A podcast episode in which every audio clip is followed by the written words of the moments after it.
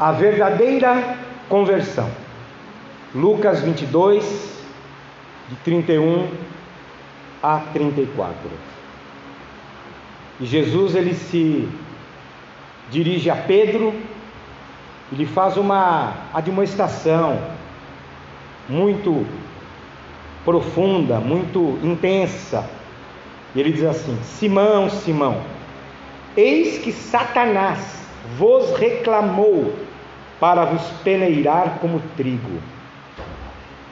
Eu, porém, roguei por ti, para que a tua fé não desfaleça. Tu, pois, quando te converteres, fortalece os teus irmãos. Ele, porém, respondeu: Senhor, estou pronto a ir contigo, tanto para a prisão como para a morte. Mas Jesus lhe disse: Afirme-te, Pedro, que hoje três vezes negarás que me conhece antes que o galo cante. Essa é uma passagem muito conhecida da vida do grande apóstolo Pedro aqui, até então, um dos discípulos do Senhor, mas já despontava como um líder entre os discípulos. O, a palavra-chave desse texto, desse trecho da, das Escrituras é conversão. O texto ele fala de conversão. Jesus ele se refere a isso quando ele admoesta, quando ele corrige, quando ele adverte o apóstolo Pedro. E afinal de contas, o que é conversão? Num sentido comum, num aspecto apenas religioso, hoje conversão é um termo banalizado até, porque as pessoas, por diversos motivos, elas mudam a sua tradição religiosa, elas mudam os seus conceitos, ou até mesmo princípios e crenças, e passam para um outro conjunto de crenças. Né? E as motivações são diversas. Você já deve certamente ter conhecido alguém, algum rapaz que começou a namorar uma moça que era evangélica, que era católica, que era espírita, independente da, reunião, da, da religião. E essa pessoa então passa a frequentar aquelas reuniões e passa a ouvir aqueles ensinamentos. Daqui a pouco aquela pessoa passa a se comportar da mesma forma que o grupo. Daqui a pouco ela está usando um linguajar muito parecido, às vezes até no modo de se vestir. E aí você olha para aquela pessoa, ele se converteu. Será que conversão é isso, amados? O que vocês acham? Esse texto fala da verdadeira conversão. Jesus ele vai começar a tratar diretamente com Pedro, apesar de que todos os discípulos estavam de uma certa maneira na mesma condição do discípulo Simão, filho de Jonas, Simão, chamado Pedro, a quem Jesus em outra ocasião disse assim: Pedro, tu és pedra, mas sobre esta pedra que é Jesus, edificarei a minha igreja. E Jesus ele coloca Pedro numa condição muito singular. E Jesus fala para Pedro que iria dar a ele as chaves do céu, e que ele iria abrir ele iria ser o pioneiro para abrir este caminho, tanto para os judeus, que Pedro ele começa o seu ministério com os judeus, mas também para com os não judeus, os gentios. E Pedro ele é usado por Jesus para realmente abrir. Ele tem a chave. Jesus lhe deu essa chave e ele abriu. Ele foi o pioneiro. Jesus, é, Pedro ele tem aqui uma participação muito importante no início da igreja. E Jesus sabia que Pedro iria enfrentar algo muito forte, que o desafio que Jesus estava colocando para Pedro era muito grande. E Jesus vai tratar isso com Pedro. Ele fala de o sentido da verdadeira conversão.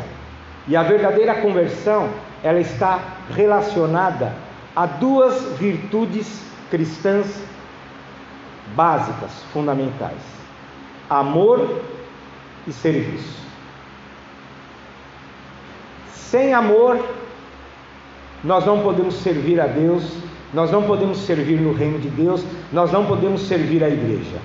E, se eu verdadeiramente amo a Jesus, eu vou me comprometer com o reino de Deus, eu vou me comprometer em servir a Deus. E servir a Deus no contexto da igreja significa servir um ao outro, servir a cada um dos irmãos, servir na igreja, para edificar a igreja. Esse texto ele é muito tenso porque Jesus já havia reunido os discípulos e celebrado a última Páscoa com eles. Aliás, eu já até preguei, a minha primeira pregação na live foi numa Santa Ceia e eu falei disso, a última Páscoa de Jesus. Nesse mesmo texto de Lucas. E Jesus ele diz assim: Eu desejei muito, intensamente comer essa Páscoa com vocês antes do meu sofrimento. Então Jesus começa agora a deixar muito claro o seu caminho até a cruz. E Jesus ele revela que um dos discípulos iria traí-lo, e Jesus revela que ele iria ser entregue às autoridades judaicas, às autoridades romanas, que ele iria sofrer. Esse sofrimento se refere a todos os eventos que ocorreram no Calvário ou até mesmo antes quando Jesus ele é levado, ele é aprisionado, ele é flagelado, ele é chicoteado, ele é blasfemado, ele é ofendido, ele é humilhado e ele vai à cruz. E ali Jesus ele vive intensamente aquilo que nós chamamos da paixão de Cristo. Mas nessa manhã eu quero chamar a atenção de vocês, eu quero juntamente com a igreja ser motivado a ter paixão por Cristo. Ele não precisa provar o quanto ele nos amou. Mas é interessante que o apóstolo Paulo ele diz exatamente isso em Romanos, que Deus prova o seu próprio amor para conosco, pelo fato de que Cristo morreu por nós quando nós ainda éramos pecadores. Deus, aquele que não precisa provar nada, aquele que é o Todo-Poderoso, aquele que é onisciente, onipresente, onipotente, pré-existente, Criador de todas as coisas, soberano, Senhor de tudo. Mas ele se humilhou quando assumiu a forma humana e naquela forma de homem, de servo, cuja missão principal era morrer, naquela condição, Deus, na sua humildade, Deus, na sua humilhação, ele provou ao ser humano pecador, ao ser humano corrompido pelo pecado, fraco, de caráter deturpado, de coração mau. Foi para este homem, foi para esta humanidade que Deus provou o seu amor. A paixão de Cristo é a prova cabal, física, material, histórica, incontestável da paixão de Deus pela humanidade. Como Deus amou o mundo desta maneira, desta tal maneira incompreensível, de uma tal maneira que não se pode nem é, expressá-la adequadamente, Ele amou, ao ponto de dar o seu unigênito Filho. Irmãos, essa manhã é uma manhã de comunhão, mas é uma manhã de reflexão. O quanto eu amo a Jesus. Eu verdadeiramente amo a Jesus. A minha conversão, ela é autêntica e ela é manifesta no amor profundo pelo Senhor Jesus. Nós vamos ver nesse texto que Jesus ele trata com Pedro justamente essa questão. O texto começa com Jesus dizendo: Olha, Simão, Satanás vos reclamou, Satanás pediu para te provar, para te peneirar como trigo. Eu nunca tinha pensado nisso, mas veio no meu coração que é um paralelo evidente, é um paralelo muito forte com a história de Jó. Jó, um homem íntegro, reto, temente a Deus, que se desviava do mal. Talvez Jó, no seu caráter, fosse bem melhor que Pedro, porque a descrição é do próprio Deus, homem íntegro, reto, temente a Deus e que se desvia do mal. Aí Satanás, num dia em que os anjos foram diante do Senhor, Satanás, que também tem a condição de um anjo, embora caído, foi com eles.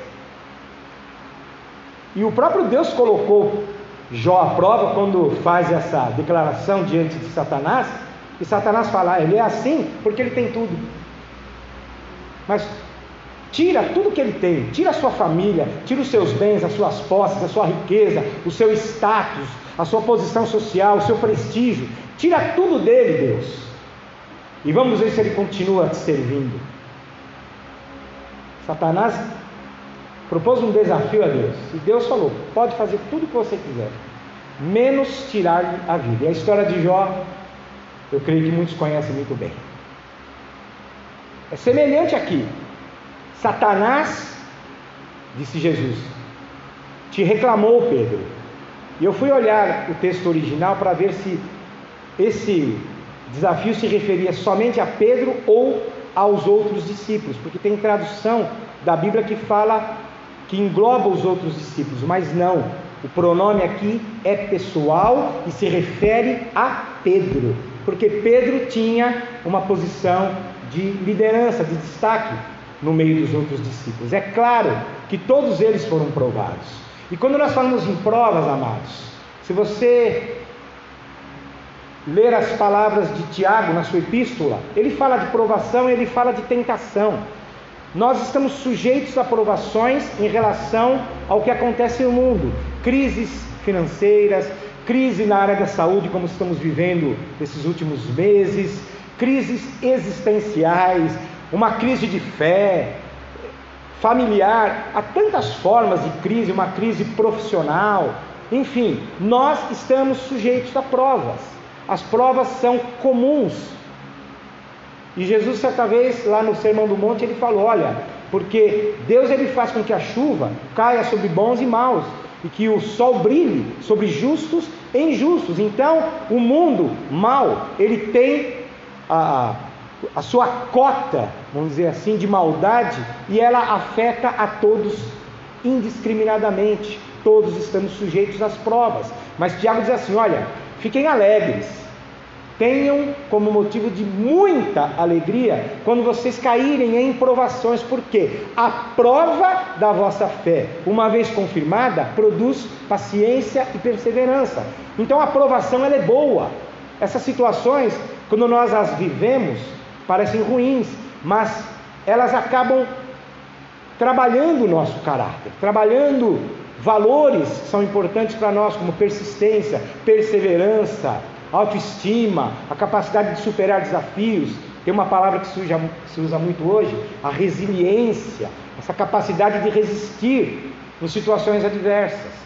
Mas Tiago também fala de tentação, e a tentação ela diz respeito à nossa própria natureza carnal, à nossa própria natureza corrompida pelo pecado, a nossa carne que nos leva, por causa da cobiça de coisas erradas, a sermos tentados. Por isso, Jesus, na sua oração no Pai Nosso, entre outras coisas, ele nos ensina a orar dizendo: Não nos deixe cair em tentação, mas livra-nos do mal. E aqui o texto também pode ser entendido como: livra-nos do maligno. Deus ele não pode ser tentado pelo mal, diz Tiago. Deus a ninguém tenta. Nós somos tentados pela nossa própria cobiça. Agora, o que Jesus está falando para Pedro é algo que vai além das provações comuns ou das tentações da nossa carne. Jesus está falando que Satanás iria colocar Pedro numa situação terrível de prova, um teste de fé, um teste de fidelidade. E Satanás iria fazer tudo para destruir o apóstolo Pedro. Se ele derruba Pedro, ele iria derrubar os outros também, porque Pedro era o líder. E se ele consegue o seu intento, ele iria de uma certa maneira tentar frustrar o projeto de Deus. Satanás ele tentou isso. E é interessante que no Apocalipse, Satanás ele é chamado de acusador. Quando Satanás nos tenta, ele nos acusa, ele tenta nos destruir, porque este é o intento dele: roubar, matar e destruir. A intenção de Satanás era tão terrível em relação a Pedro que Jesus disse: Olha, eu roguei por ti, Pedro. Jesus precisou interceder por Pedro para que a tua fé não desfaleça, literalmente, para que a tua fé não fosse destruída, para que a tua fé não morresse. Então Jesus intercedeu em favor de Pedro. Assim como Pedro, amados, nós, além das provações e das tentações do dia a dia, nós estamos sujeitos às investidas daquele que é o imperador de um império de trevas e destruição. Diabo, vosso adversário. Escreveu Pedro mais adiante. Muito provavelmente, essas palavras de Pedro na sua primeira carta ecoam tudo que ele sofreu de investidas do diabo. O diabo, nosso adversário. O diabo não é adversário de Deus, eu já falei isso em outras pregações e ensino. Satanás não tem como se opor ao poder de Deus. Satanás é criatura. Satanás está limitado a este planeta. Ele foi lançado para a terra. A esfera de ação de Satanás está neste mundo que nós conhecemos. Por isso que Paulo o chama de príncipe da potestade do ar. É o espírito que atua nessa dimensão, neste mundo em que vivemos.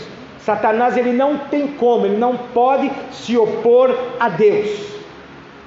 Mas ele tem poder. O poder de Satanás não pode ser negligenciado, não pode ser desprezado, porque diante do homem ele tem poder sim. Por isso Pedro chamou o diabo, que é o vosso adversário, adversário da igreja, adversário meu, adversário de cada um de vocês. Ele anda ao vosso derredor, ele brama, ele ruge como um leão e ele busca a quem ele possa tragar.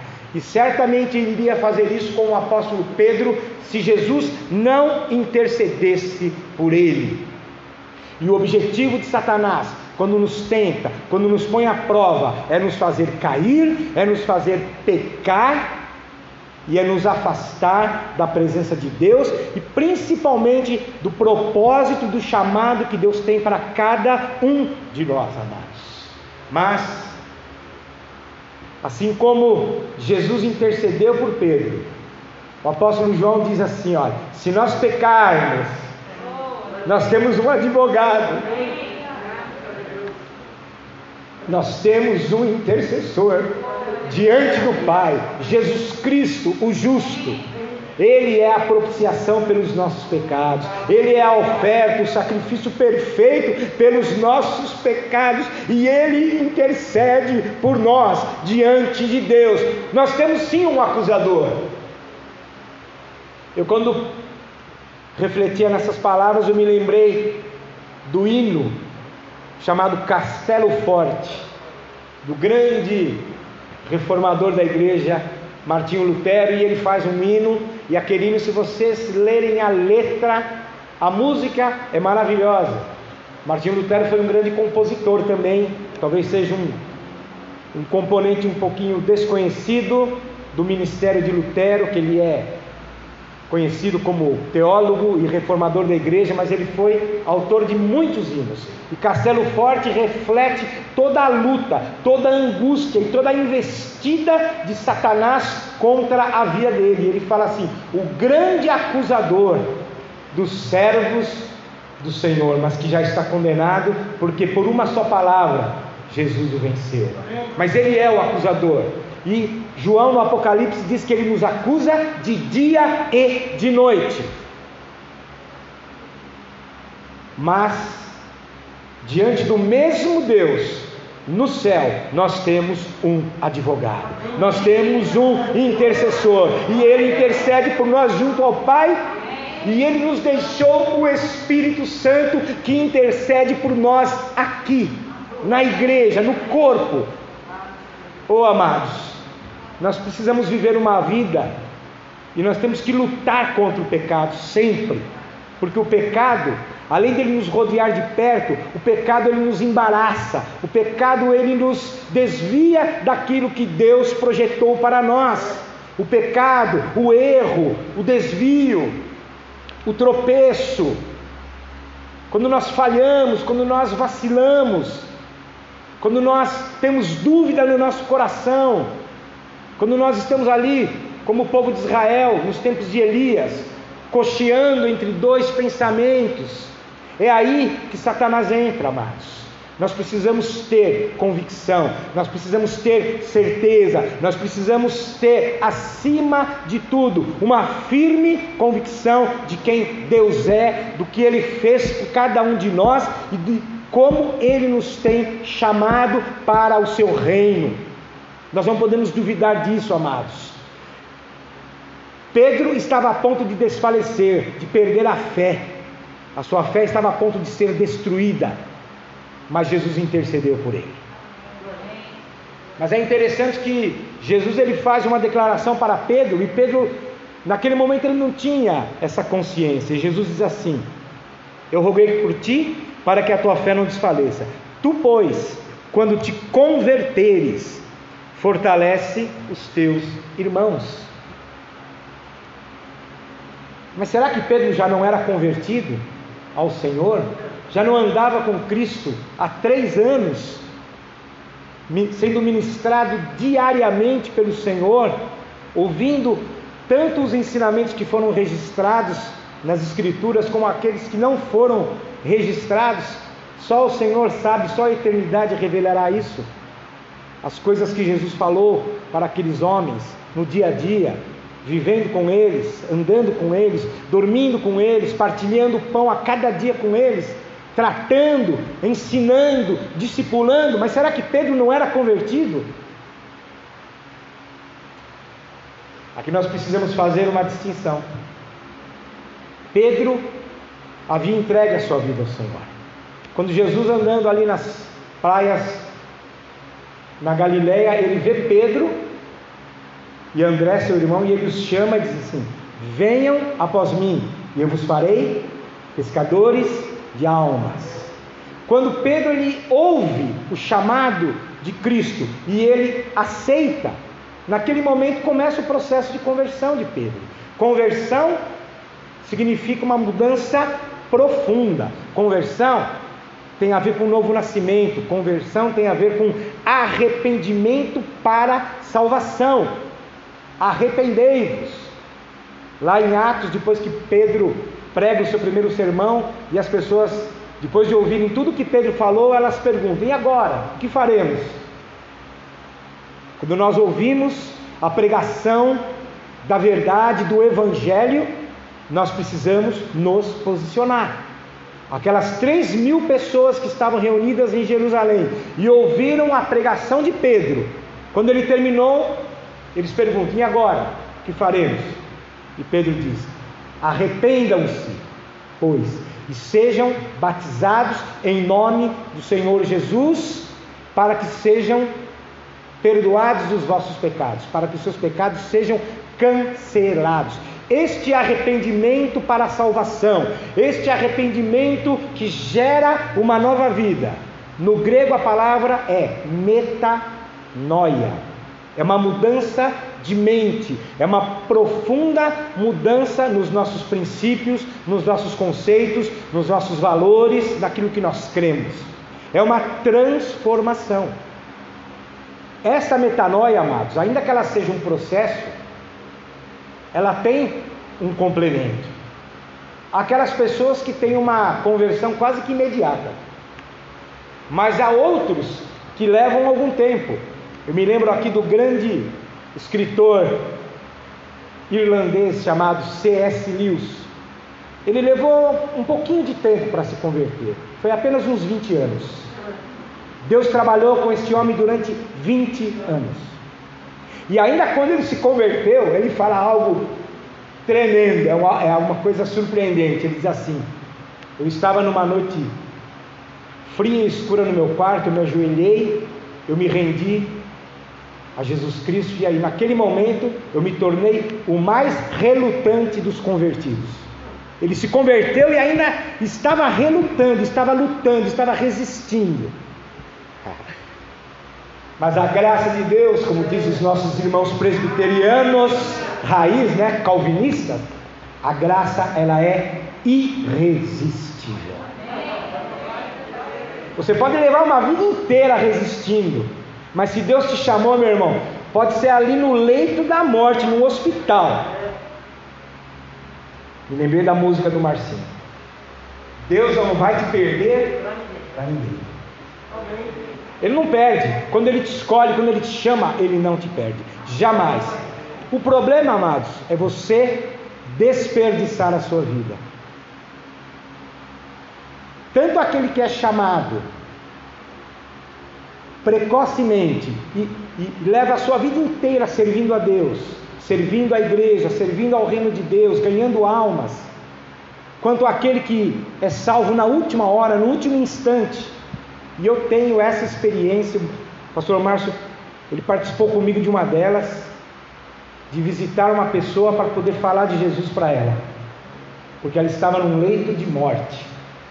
Eu tive três experiências assim uma pessoa a qual eu fui orar e falar de Jesus, que ele era um desviado, assim como Pedro estava para se desviar. Esse aqui é o sentido de desviar-se. Eu vou explicar para vocês. Essa pessoa estava fora dos caminhos do Senhor.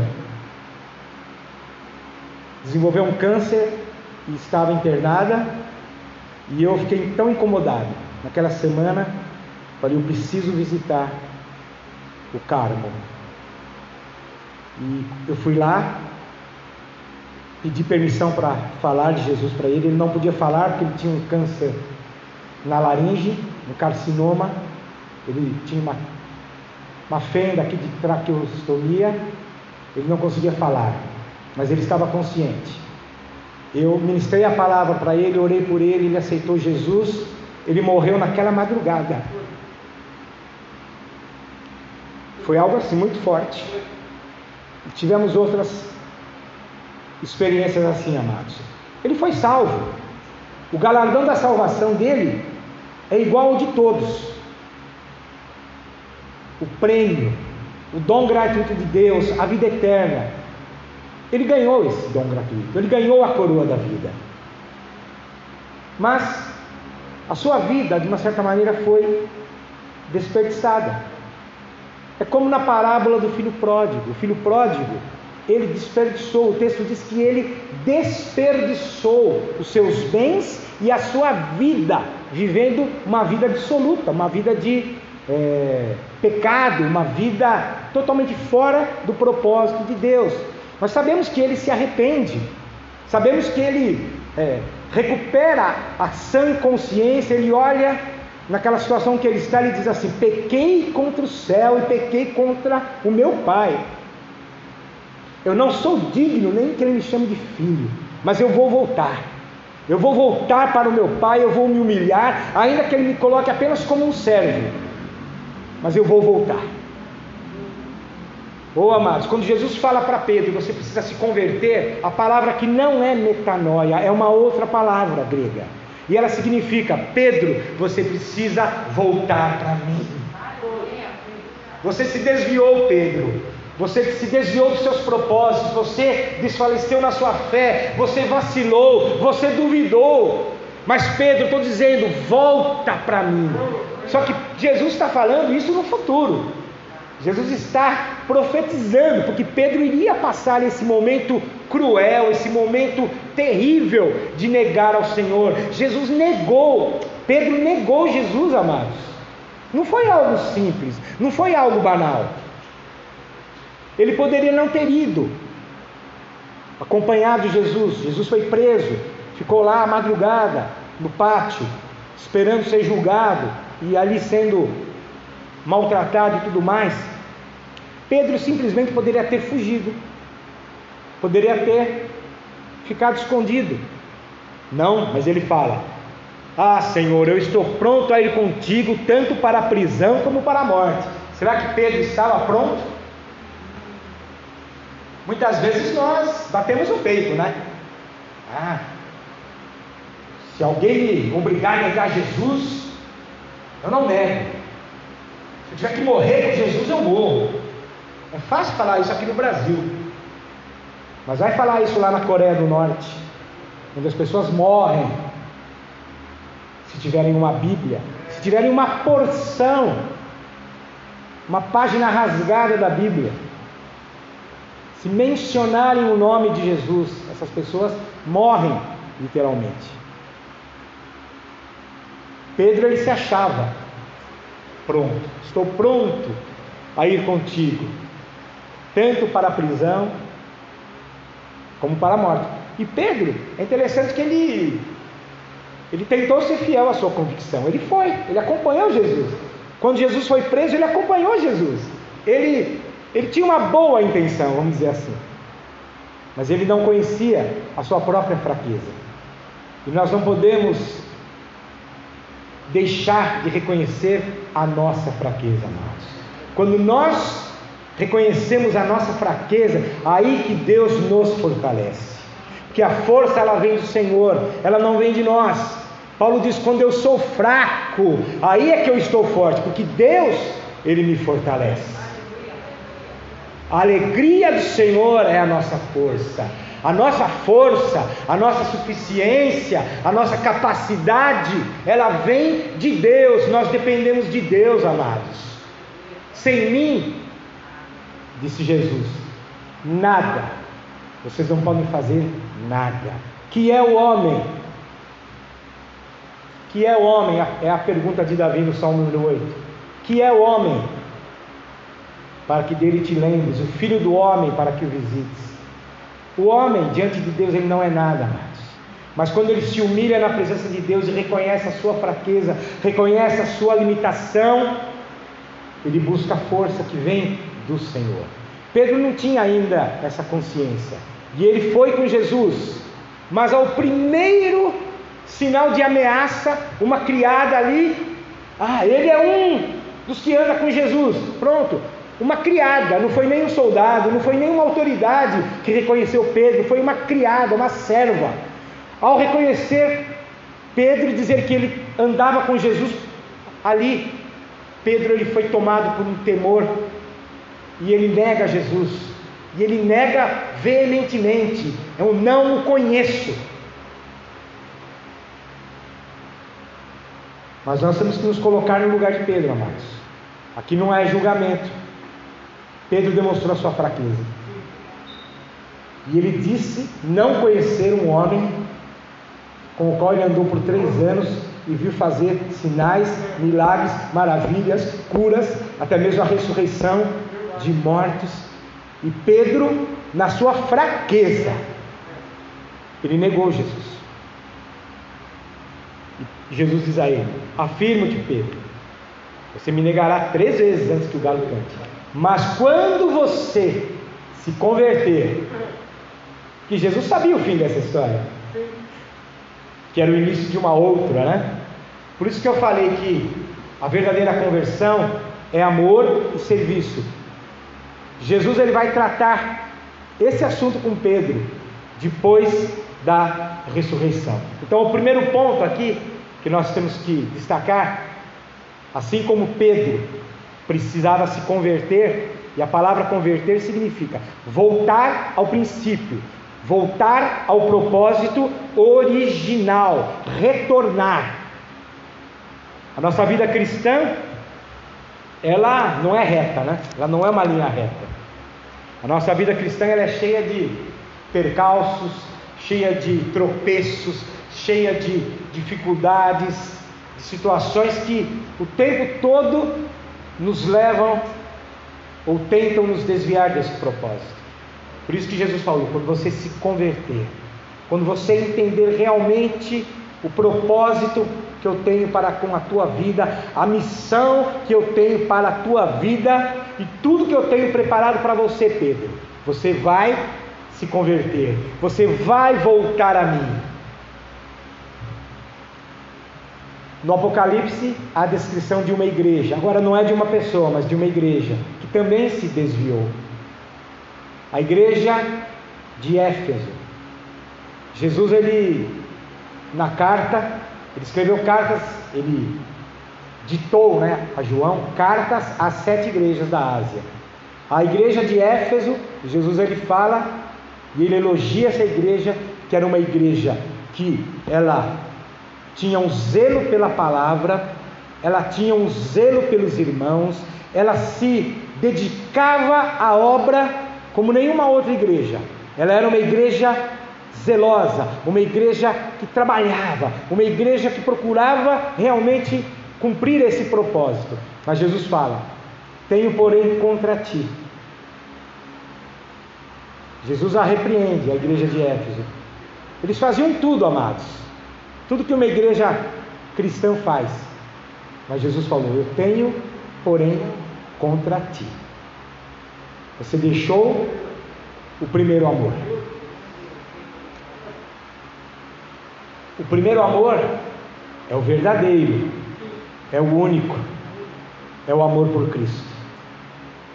Uma igreja que não, não tem amor profundo pelo Senhor Jesus, ela não é igreja. Ela pode ter aparência de igreja, ela pode ter uma linguagem própria de uma igreja, ela pode ter pessoas que agem como cristãs, mas a prova fiel e genuína de uma igreja autêntica é amor. E Éfeso tinha perdido, tinha se desviado, como Pedro se desviou desse primeiro amor. Jesus fala: quando você se converter, aí sim você vai cumprir o meu propósito para a tua vida, Pedro. Pedro, você precisa se converter. Eu preciso me converter. A igreja, cada dia, precisa se converter, voltar, voltar ao primeiro amor, não deixar o primeiro amor jamais. Paixão por Cristo, paixão profunda, intensa, crescente. Eu posso dizer para vocês hoje, amados, sem nenhum tipo de demagogia, que o meu amor por Cristo hoje ele é muito maior do que foi na minha conversão o meu amor pela palavra de Deus, o meu amor pela igreja, ele tem aumentado. À medida que eu procuro conhecer mais a palavra de Deus, porque o conhecimento da palavra nos leva ao conhecimento de Deus. As escrituras, elas revelam Jesus. Errais vocês erram, disse Jesus aos judeus, por não conhecerem as Escrituras nem o poder de Deus, e são elas que testificam de mim. Se nós queremos conhecer a Jesus profundamente e amá-lo intensamente, nós precisamos mergulhar nessa palavra, amados. Não somente um dia da semana ouvir uma pregação, você precisa buscar a palavra, você precisa a cada dia se alimentar desta palavra. Você, eu, a igreja, ela precisa comer a palavra. Quando Jesus fala a Pedro, quando você se converter, fortalece os teus irmãos. Sabe o que significa isso, amados? A palavra fortalecer. Deixa eu ver aqui na minha nas minhas anotações. Fortalecer significa não apenas seguir, significa realmente cumprir o propósito, estar realmente direcionado ao propósito de Deus, à missão, fortalecer, guiar, dirigir, firmar, apoiar, cuidar, suportar. Todos esses sinônimos, eles podem ser traduções da palavra fortalecer. Jesus estava dizendo a Pedro: olha, você vai fazer o trabalho de um pastor, o trabalho de um apóstolo, o trabalho de um mestre. Você vai guiar, você vai fortalecer, você vai alimentar, você vai dirigir, você vai dar suporte à igreja. Mas antes você precisa se converter. E aí Pedro vai ser tratado por Jesus num evento posterior à ressurreição. Quando Jesus ele ressuscita, uma série de, de eventos acontecem, Jesus aparece aos discípulos uma vez, aparece duas, mas tem um momento que é registrado no Evangelho de João, que Jesus ainda precisava tratar com Pedro. Jesus ainda precisava completar este tratamento com Pedro. E ele manda que os discípulos se reúnam com ele lá na praia do Mar da Galileia. E aí é João 21, 21. Vamos ler essa passagem. Jesus diz assim, João 21, a partir do versículo 15. Se você quiser abrir. Depois de terem comido, perguntou Jesus a Simão Pedro: Simão, filho de João, amas-me? Tu me amas mais do que esses outros? Ele respondeu: Sim, Senhor, tu sabes que eu te amo. Ele disse: Apacenta os meus cordeiros. Literalmente o texto diz: Alimenta os meus cordeiros. Tornou a perguntar-lhe pela segunda vez: Simão, filho de João, tu me amas? Ele respondeu: Sim, Senhor, tu sabes que eu te amo. Disse-lhe Jesus: Pastoreia, apacenta as minhas ovelhas. E pela terceira vez lhe perguntou: Simão, filho de João, tu me amas? Aqui é interessante e nós, é, a conclusão parece que ela é óbvia. Por Pedro ter negado Jesus três vezes, Jesus pergunta a Pedro três vezes. Essa é a conclusão óbvia do texto. Mas eu descobri algo aqui que me chamou a atenção. Pedro ele entristeceu-se, angustiou-se, ficou aflito, ele ficou em sofrimento profundo, por ele ter lhe dito pela terceira vez: Tu me amas? Acontece o seguinte, amados: a linguagem ela é importante.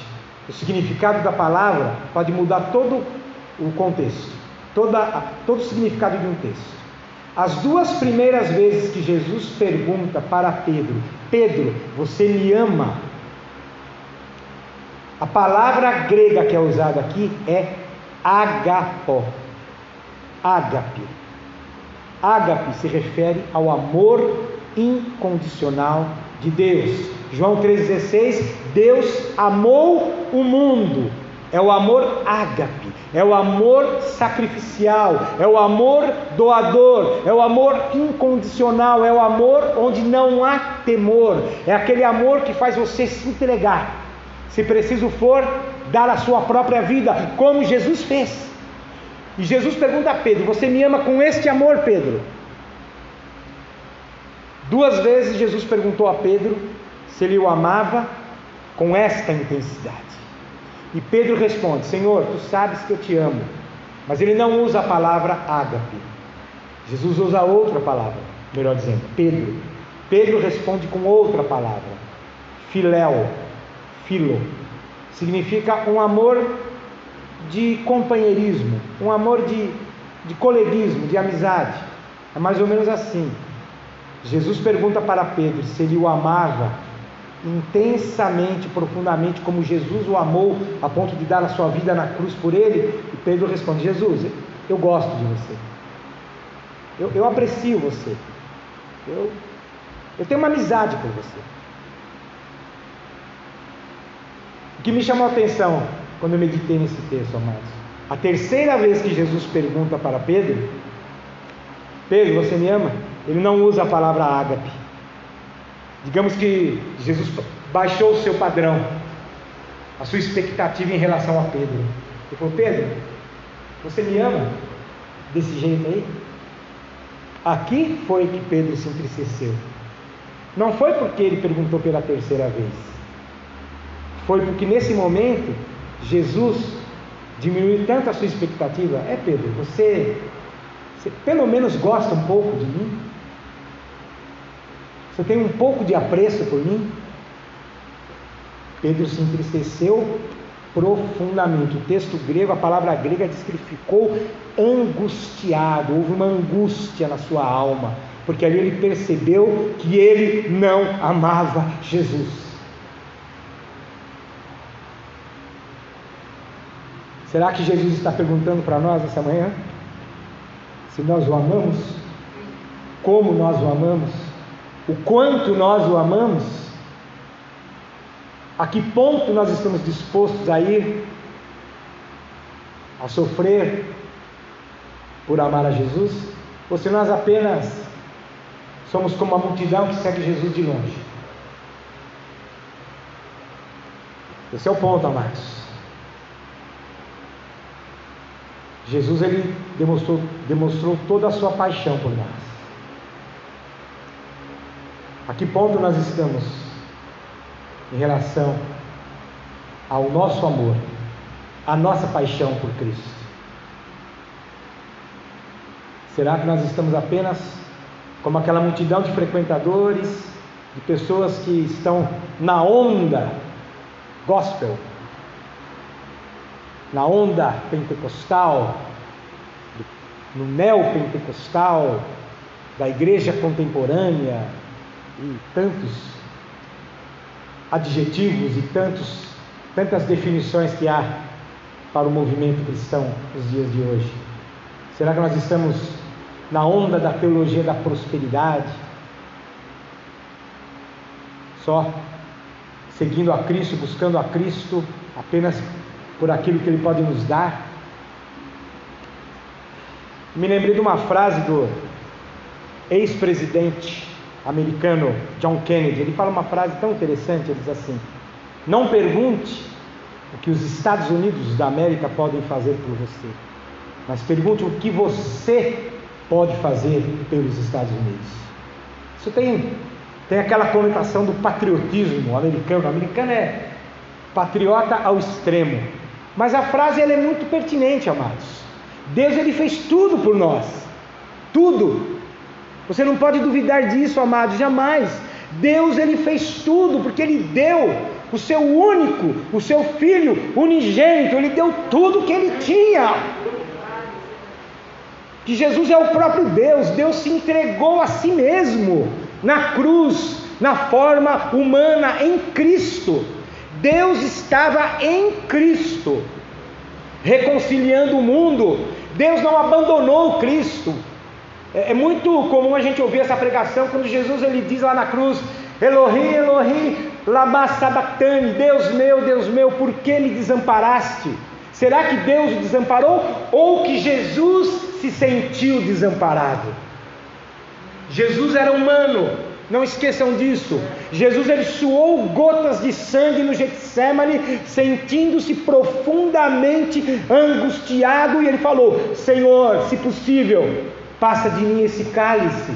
Se Jesus ele pôde orar assim a Deus, dizendo: Senhor, eu estou a ponto de não resistir, porque isso era o lado humano de Jesus na cruz. Quando o pecado da humanidade caiu sobre Jesus, ele realmente se sentiu desamparado.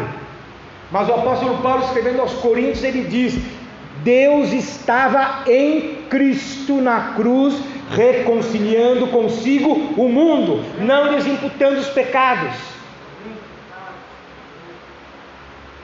Deus, Ele fez tudo por nós e Ele deu tudo por nós. Talvez você não tenha tudo que você quer, mas Deus te dá tudo aquilo que você precisa, inclusive as provas e as lutas as dificuldades também fazem parte desse pacote, amados. No mundo tereis aflições. No mundo vocês vão ter aflições. Quando Jesus pergunta para Pedro e usa essa palavra, Pedro se entristece tão profundamente. Tu sabes todas as coisas. Mas Pedro continua dizendo: Tu sabes que eu te amo ainda desse jeito. Mas Jesus, ele conhecia o fim da história de Pedro, como ele conhece o fim da minha da tua história. E aquele que começou uma boa obra em mim e você, ele é fiel e ele vai completá-la. O que nós temos que fazer, amados? Nos entregar, nos entregar a esse Deus de amor, nos entregar a esse Deus apaixonado e nos apaixonarmos profundamente por este Deus, com este mesmo amor com que ele nos amou. E aí sim, quando Pedro chegou a este nível, a este comprometimento de amor com Jesus. E a história de Pedro mostra isso. A biografia de Pedro mostra isso. O que está registrado em Atos, o que está registrado e o próprio Pedro escreveu nas suas cartas, demonstram o quanto Pedro amou a Jesus com este amor. Ele foi para Roma, ele foi preso, foi condenado por não ser cidadão romano, Roma o condenou à cruz. No mesmo tempo em que o apóstolo Paulo foi também condenado na sua segunda prisão em Roma, e Paulo ele foi decapitado porque ele era cidadão romano, mas Pedro foi pregado numa cruz em Roma. E diz a tradição que ele pediu para ser crucificado de cabeça para baixo, porque ele não era digno de morrer como o seu Senhor. Mas ele morreu. Pedro sabia que indo a Roma ele iria ser morto. No final da história de Pedro, ele foi fiel ao que ele falou a Jesus: Estou pronto a ir contigo para a prisão e até mesmo para a morte. Naquele momento ele não estava, mas Deus trabalhou na vida dele. Trabalhou de tal maneira que Pedro se tornou este grande apóstolo, o pioneiro entre judeus e entre gentios. Um homem que dedicou toda a sua vida e morreu pela causa do Evangelho. E por isso ele pôde cumprir aquilo que Jesus falou: fortalecer os seus irmãos. Amados, quero encerrar aqui. Eu creio que os, o primeiro louvor que nós cantamos, ele, ele fala muito disso. Corpo, somos corpo, bem ajustado e ligados. Eu preciso de ti, meu irmão. É no corpo de Cristo, é na igreja, e através da igreja que nós demonstramos o nosso amor e que nós realizamos o nosso chamado em relação à humanidade. A humanidade ela está carente do amor de Deus. E a igreja ela tem esta mensagem.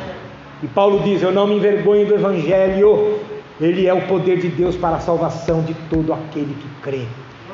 E encerrando Pedro, ele fala algo tremendo nesse sentido. Já no final, da sua primeira carta, ele diz assim: Olha, servi uns aos outros, cada um conforme o dom que recebeu, como bons despenseiros da multiforme graça de Deus. Pedro, ele completou, ele cumpriu o seu propósito, ele cumpriu o seu chamado, porque ele resolveu, porque ele se entregou e porque ele amou a Jesus.